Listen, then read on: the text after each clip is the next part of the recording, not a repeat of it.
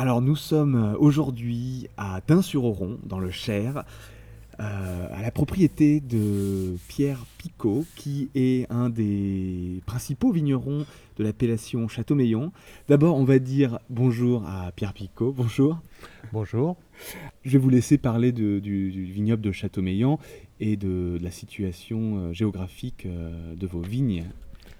Alors, le vignoble de Château-Meillon se trouve à l'extrémité sud du département du Cher, une toute petite région naturelle qui s'appelle la Marche, qui se trouve entre deux grandes régions naturelles qui sont le, que sont le bassin parisien et le massif central. Et c'est la particularité de ce vignoble, de se trouver justement euh, à la frontière entre ces deux grandes régions naturelles. On rappelle euh, que ce vignoble est rattaché au Val de Centre-Loire. En fait, c'est le plus délaissé, le plus esselé, le plus méconnu. Alors, délaissé, on ne peut pas forcément dire ça. En fait, on est dans le même département que Sancerre, sauf qu'on est aux deux extrémités et sur des sols complètement différents.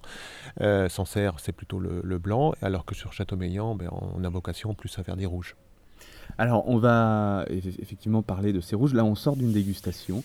On a goûté un gamay de 2010. Alors, question cépage. Euh, quels sont les, cépages, j'allais donner la réponse à la question, quels sont les cépages autorisés par l'AOC Châteaumeillan, qui je crois est une AOC assez récente Alors l'AOC Châteaumeillan c'est 2010, voilà. Euh, après, pour les cépages, euh, en fait, on a droit à deux cépages euh, que sont le pinot et le gamay noir.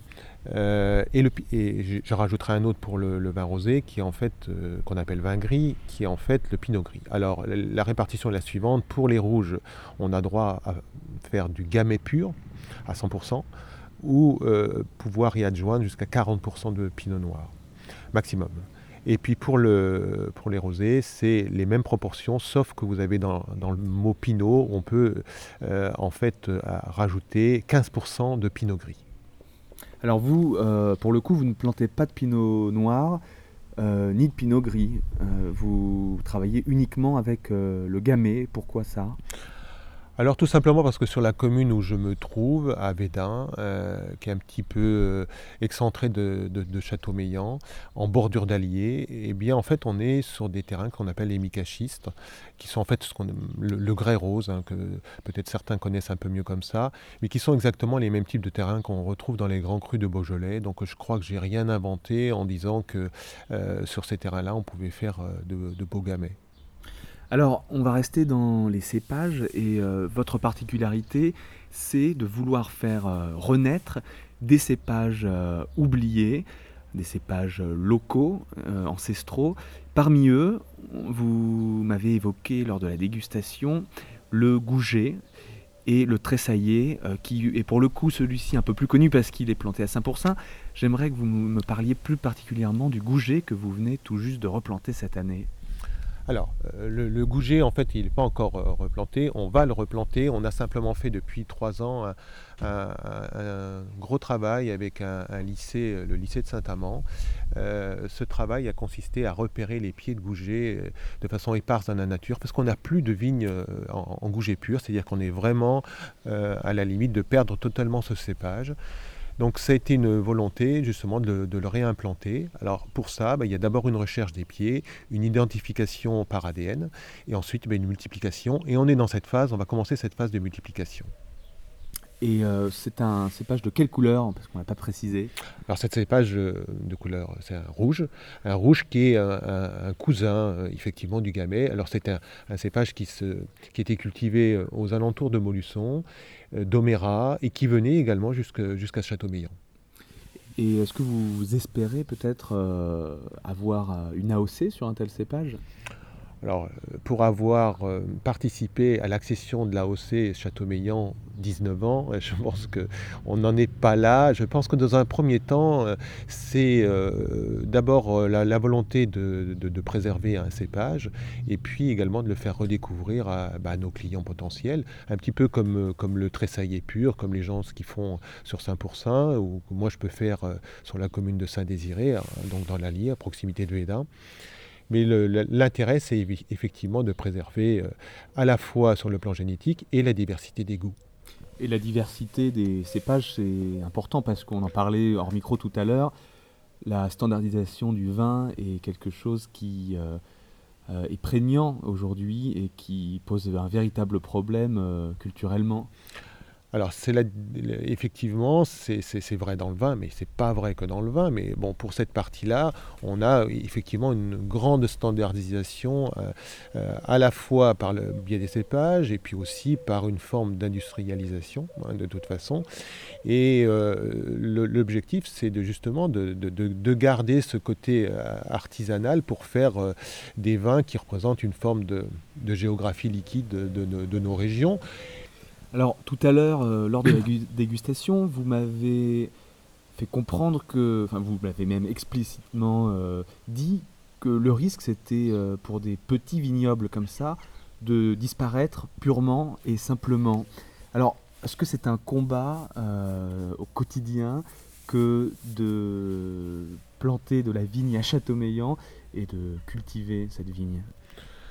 Alors euh, effectivement, je, pense qu'il y a un risque réel de, la disparition de, petites appellations, simplement parce qu'en fait, euh, euh, quand on, s'écarte de la zone de production, eh bien, ça devient, je pense, de plus en plus difficile pour avoir des gens qui font l'effort de, commercialiser les produits. Et, et, ça, moi, j'ai plus particulièrement constaté depuis 2008, une période de crise.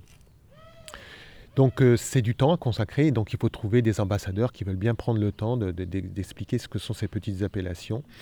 Et, dans les pays, euh, parce qu'on parle de mondialisation, dans les pays émergents, en Chine par exemple, on prend les, marchés chinois, eh je pense qu'il y a d'abord la volonté euh, de, goûter des vins qui sont à renommée internationale avant d'aller goûter des vins de petites appellations.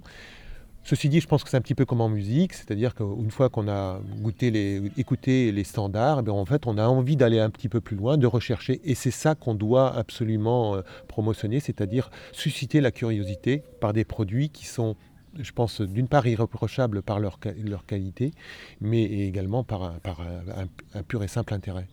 Vous, vous m'expliquiez plutôt qu'avant la crise du phylloxéra, il existait presque 1000 hectares de vignes euh, vignoble de Châteaumeillan et que certains producteurs, euh, petits producteurs, possédaient au moins 40 hectares. Aujourd'hui, euh, la situation est bien différente. On l'a largement expliqué, c'est un petit vignoble.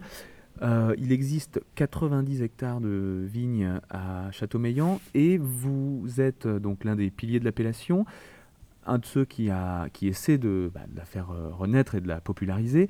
Et donc vous avez euh, mis en place un système qui est l'accueil de nouveaux vignerons dont vous vous occupez.